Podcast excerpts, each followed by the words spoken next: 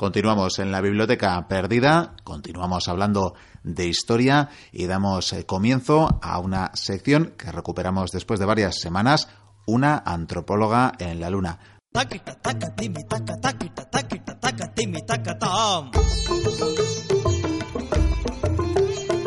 Una antropóloga en la luna.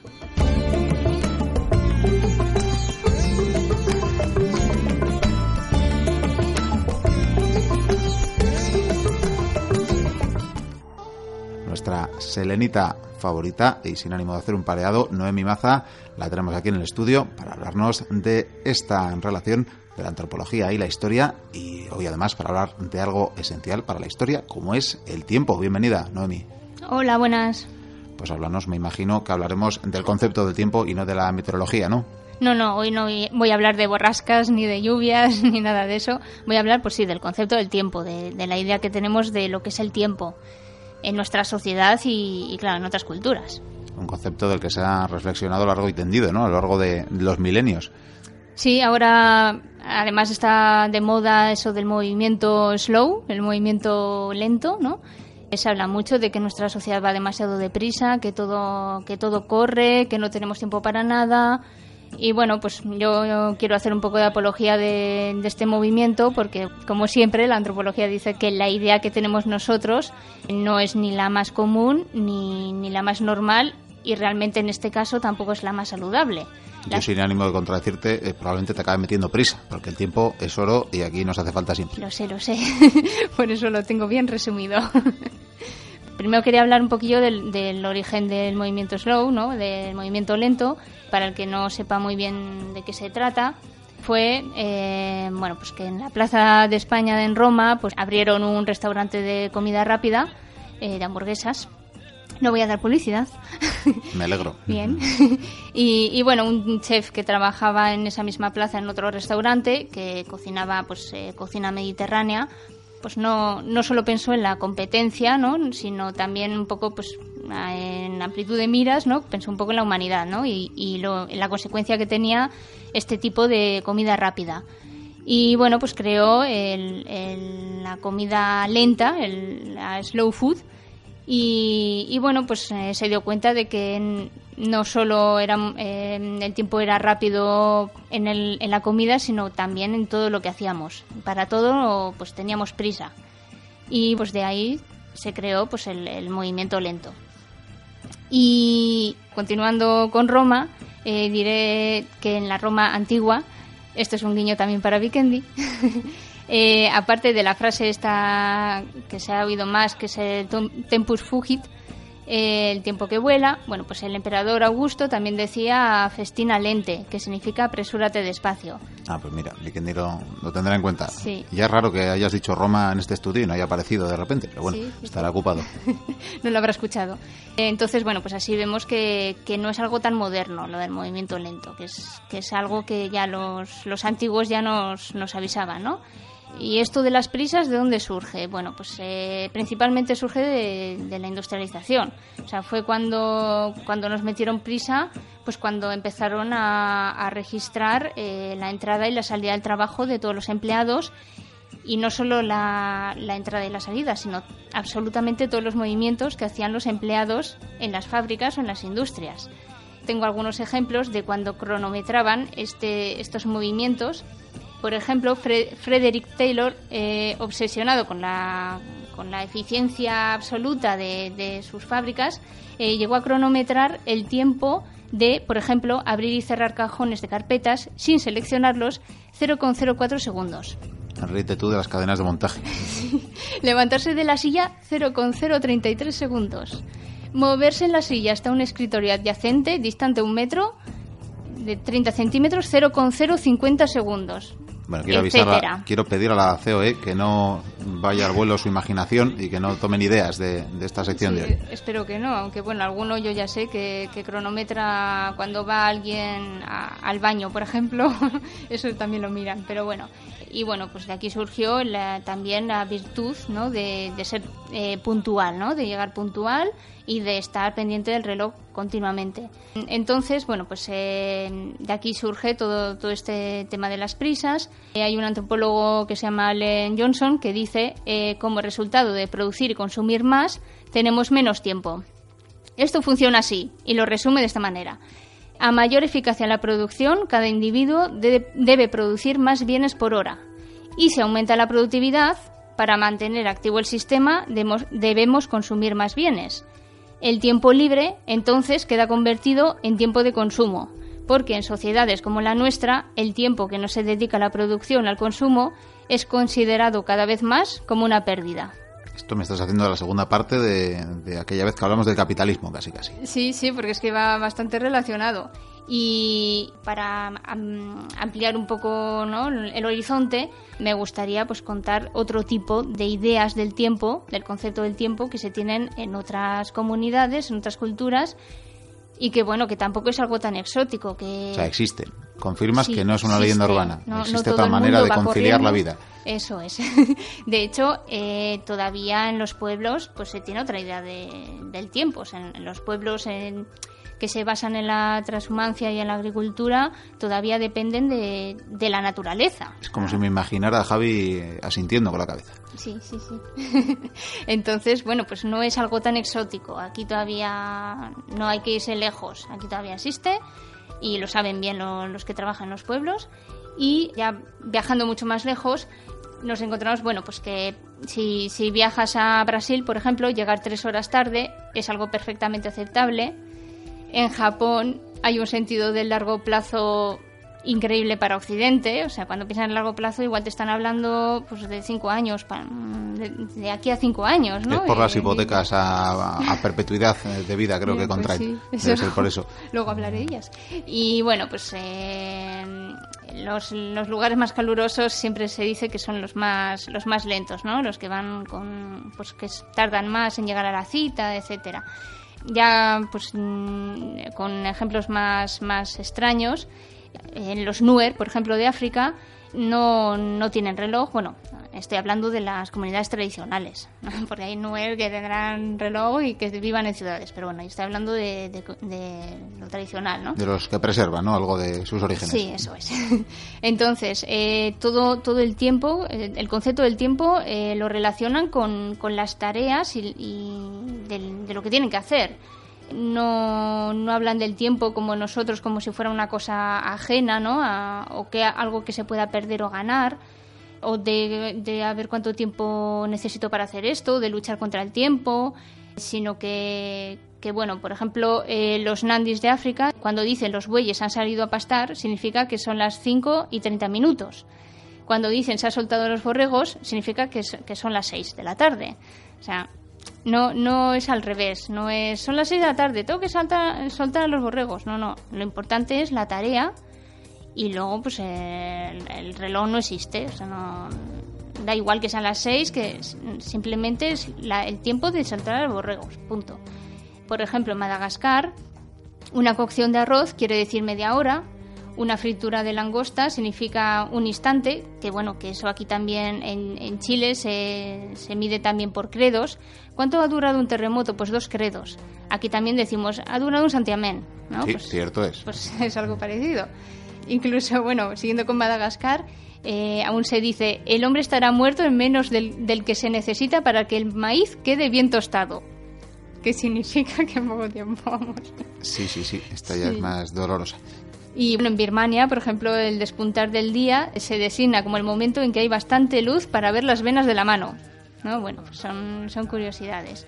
Ya yendo a un ejemplo más exótico, los Amondagua de la Amazonia tampoco tienen tiempo. De hecho, esto es una noticia que salió en los periódicos como algo uh, tremendo, ¿no? No tienen tiempo, no, no saben lo que es un mes, ni una hora, ni nada de eso. Pues es que es exactamente lo mismo que, que he contado antes no tiene el concepto del tiempo como lo tenemos aquí, simplemente. No es que no... más que la medición, vaya. Sí, como dependen de la naturaleza, no, no, no, dependen de un reloj, de una esfera, sino de una esfera de un reloj, sino de la naturaleza y punto. O sea, es por eso. Entonces, no tienen la idea de, jo, he estado trabajando toda la noche. Pues no, lo que a ellos les importa es en qué han estado trabajando. Y- ya y ya sea toda la noche, todo el día. Sí. Pues sí, sí, seguramente, pero, pero no, no dicen he estado trabajando toda la noche, sino he estado mucho tiempo haciendo esto o simplemente sin decir mucho tiempo, he estado haciendo esto y me ha costado, o, pero no hablan del tiempo como lo hablamos nosotros. Entonces, claro, pues mm, eh, la edad tampoco tienen, o sea, realmente no dicen tengo 30 años, dicen, eh, bueno, hablan de, de los ritos que van eh, realizando a través de su vida para tener nuevas responsabilidades, ¿no? Que son los ritos de paso. Pues aquí igual también tenemos la adolescencia, eh, ¿no? La- Pero eso sería ya casi adultez, más de, la vejez. de hecho la segunda comunión, ¿no? Sería Sí, bueno, ritos, claro, aquí no tenemos ritos de paso como tan explícitos como allí, pero es una manera también de pues hablar de, de los hitos de, de una persona, de la vida de, una fases, persona, ¿no? sin más. Entonces cada cultura pues tiene la suya. Los bereberes de Cabilia y bueno, los tuareg también, bueno, pero los bereberes en concreto dicen que el reloj, al reloj lo llaman el molino del diablo. Y de hecho, cuando ven a alguien que tiene prisa, les parece una falta de decoro, les parece mala educación que alguien tenga prisa. Y bueno, esto de llamar al reloj el molino del diablo eh, lo tomó prestado un antropólogo eh, famoso marxista, que es Karl Polanyi, que, también lo llamó Satanic Mill, molino del diablo, pero lo, lo llamó al, al capitalismo, ¿no? Entonces, pues volvemos otra vez a, la relación que tienen las dos cosas. Pues realmente estábamos hablando de, de cosas exóticas, pero nosotros también tenemos nuestro pasado histórico, ¿no? Y, y también tenemos a nuestros antiguos y realmente mm, parece como que se nos, ha- se nos olvida o creemos que no es tan importante recordar lo que los, el pasado nos, nos da, las lecciones que nos daba el pasado, ¿no? Porque creemos que somos inaugurales, que ahora no tienen nada que ver lo que vivimos ahora con, con el pasado, que frases como hemos entrado en una nueva era, esto es una nueva etapa, se, se está escribiendo la historia, pues es algo que solemos oír y que solemos leer y realmente se nos ha olvidado un poco pues eh, pues un poco la historia no esto que es un programa de historia pues pues se nos ha olvidado un poquillo. Y es que realmente nos vemos obligados a vivir hacia el futuro pero no hacia un futuro real sino un, un futuro pues eso incierto no que no sabemos muy bien la- un- con mucha incertidumbre no sabemos muy bien qué pasará. Por ejemplo lo que has comentado antes la hipoteca no pues eh, los créditos etcétera pues pues siempre es un futuro pues que sí que de momento puedo pagarlo pero igual en un futuro no puedo pagar la hipoteca de mi casa no entonces pero bueno no, no sabemos lo que puede pasar. Siempre parece como que nos tenemos que mirar siempre hacia el futuro. Y es que nos obligan a, a pensar así no porque siempre estamos en deuda y siempre tenemos prisa. Entonces, otros ejemplos de, de que no es tan importante esta, esta idea ¿no? de, de mirar siempre para adelante, que para adelante es el futuro, pues, eh, por ejemplo, nos, eh, lo contrario es eh, que el futuro esté detrás, que puede parecer muy extraño, pero en algunos pueblos el futuro lo ven atrás, no delante. Sí que suena raro. A ver, pon Sí, ejemplos. realmente. Son cosas difíciles de explicar porque es bastante filosófico esto. Pero, por ejemplo, para los aymaras que viven en los Andes, el tiempo fluye desde la espalda. O sea, el tiempo está en la espalda. ¿Por qué? Porque el, el presente, uy, el perdón, el pasado es lo que se sabe, es lo real, porque ha pasado. Y el futuro es algo incierto, o sea, no se sabe qué, qué va a pasar en el futuro.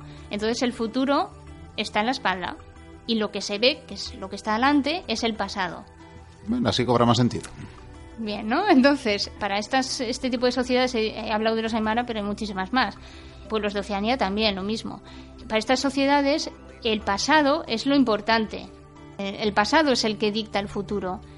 Eh, Lo usaremos para la próxima cuña del programa. Sí, sí, porque además para la historia viene muy bien. Y por ejemplo, bueno, pues esto es famoso para los aborígenes de Australia.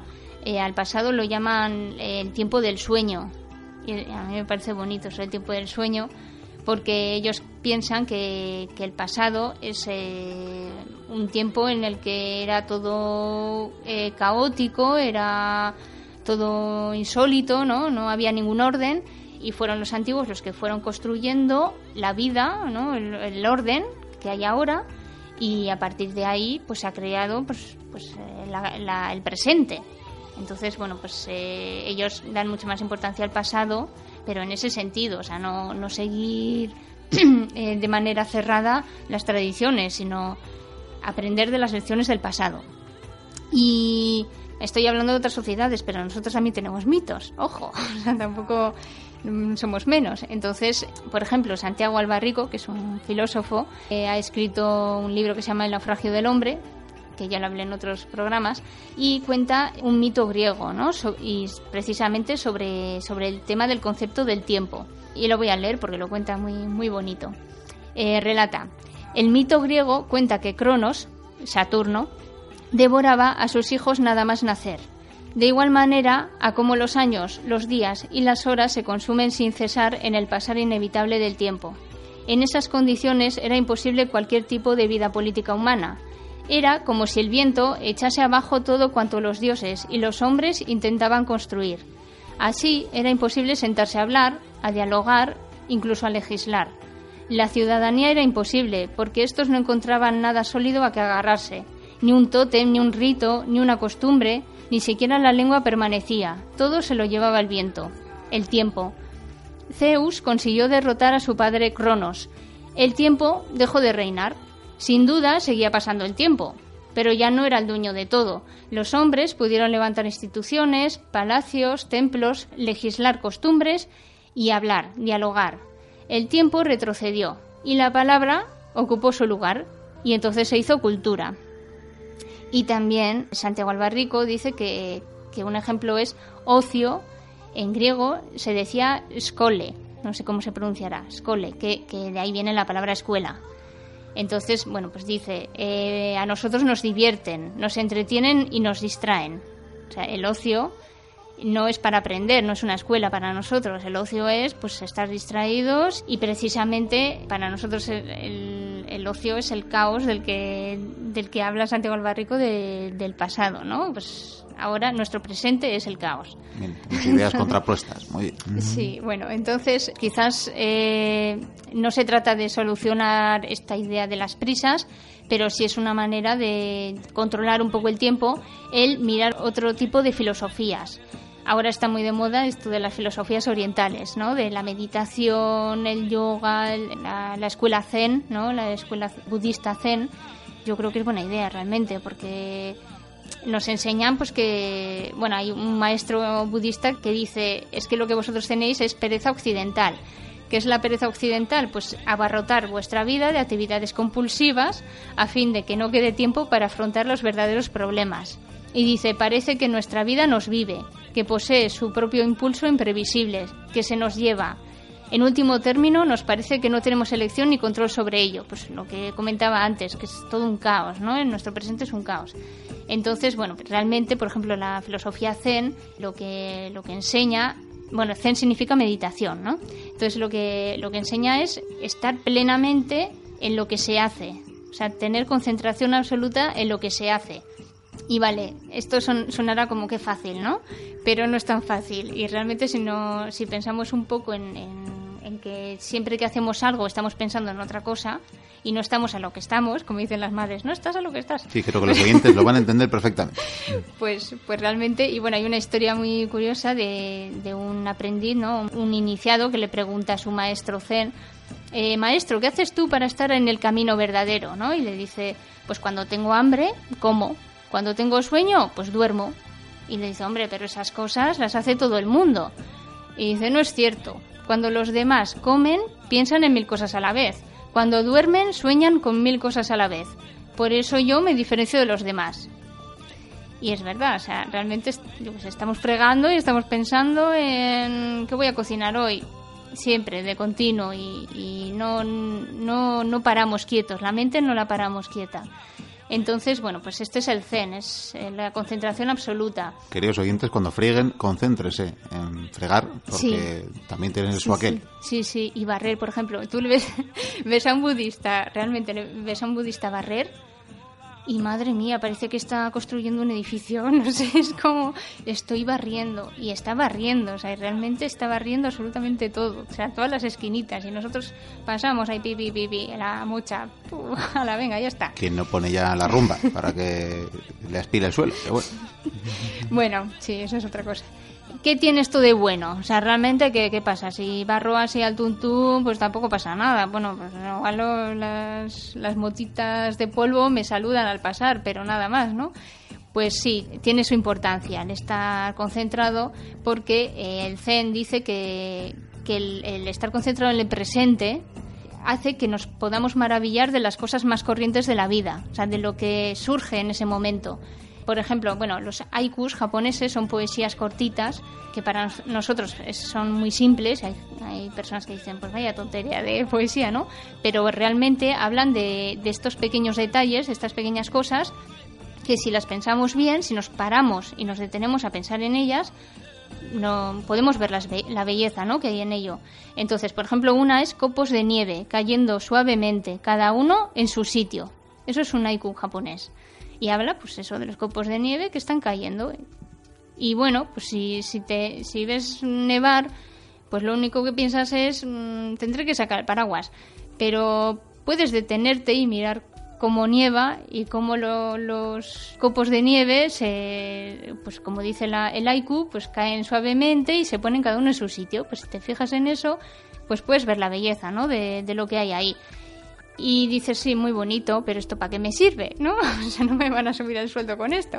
No, no creo. ¿Eh? Pues no. Pero hay, eh, hay una teoría que viene de la ciencia no biológica, que a nosotros nos encanta esto de la ciencia y todo esto, que dice que eh, realmente nuestra noción del tiempo es, es algo cambiable. O sea, es como las ilusiones ópticas podemos hacer que nuestra vida pase más deprisa o, o pase más lento. Y uno de, los trucos que hay es, eh, por ejemplo, cuando nos, cuando nos pasa algo emocionante, pues porque tenemos mucho miedo ante algo o tenemos mucho estrés, ¿no? que esto seguro que, lo sabemos bien. sí, la, la, amigdala interviene para retener esta información importante, ¿no? Entonces eh, retiene esos, ese recuerdo de manera más densa, más rica, con más detalle, ¿no? Entonces recordamos muy bien lo que ha ocurrido en ese momento. Cuando pasamos mucho miedo, luego lo podemos contar con, el más mínimo detalle. O cuando tenemos mucho estrés, bueno, podemos describir perfectamente lo que hemos hecho ese día de estrés a nuestro amigo. Pues hoy he hecho esto y esto y lo podemos contar perfectamente porque el tiempo se nos pasa muy, muy lento, ¿no? Se nos hace muy largo, muy tedioso. Y, eso es porque el cerebro es, es, listo, ¿no? Es sabio y dice, bueno, pues eh, como está pasando algo emocionante, necesito retener esta información para cuando vuelva a pasar. Y esto es una manera de, que la vida pues se nos haga más, más intensa. Claro, tenemos que cambiar el momento de estrés con el momento de, de lo que he comentado antes, de saber pues eh, ver la belleza de las cosas, quitar el estrés por vivir plenamente en el presente y, no vivir a lo loco, como dice Bielsa, no vivir ahí a, pues sí, eh, con un caos tremendo y, saber pues eh, pararse un poco y, pues eso, pues valorar las cosas, ¿no? Los pequeños detalles de la vida. Pues siguiendo un poco con, con, lo que he relatado antes de Cronos, pues también cuento que el nieto de Cronos eh, se llama Kairos. Y Kairos es el momento adecuado para hacer algo. Y esto quiero relacionarlo un poco con lo que he contado ahora. Porque, eh, bueno, Kairos es un personaje que tiene alas, es un mito griego también. Es un personaje que tiene alas. ¿Por qué tiene alas? Porque eh, el tiempo es rápido, entonces el saber hacer algo em, eh, adecuado en, en, un tiempo rápido, pues, pues hay que tener alas, ¿no? Hay que, hay que ser rápido también. Y tiene una balanza desequilibrada, porque, bueno, pues el tiempo no es muy equilibrado, que se diga. o sea, a veces es un caos, ¿no? Entonces, bueno, pues este es Kairos. Y pues una manera también es un ejemplo de que eh, tenemos que educarnos, ¿no? lo que decíamos antes del ocio en la escuela, tenemos que educarnos para saber aprovechar el tiempo, ¿no? Es, el concepto de Kairos. Entonces, termino ya eh, sí, sí, que leyendo. tiempo. No es que esté mirando el reloj, eh, te lo prometo. ya, ya. Leyendo, pues nada, una anécdota que cuenta también Santiago Barrico, que di una pequeña poesía, bueno, que es tan pequeña que dice, el relámpago... Es se... casi. Sí, dice, el relámpago se me hace largo. Y, y resume un poco esto, se nos hace todo largo. Las, los libros, los relatos, las catedrales, las explicaciones, las conversaciones se nos hacen largas, la muerte de 3.000 personas o la de mi- un millón se nos hace larga, la realidad misma se nos hace larga y también la revolución se nos hace larga. Dices Santiago Albarrico. Pues buena conclusión. Lo que nunca se nos hace largo, desde luego, son las entregas de una antropóloga en la Luna. Así que invitadas e invitados quedan los oyentes a la siguiente visita de Noemi. Agur.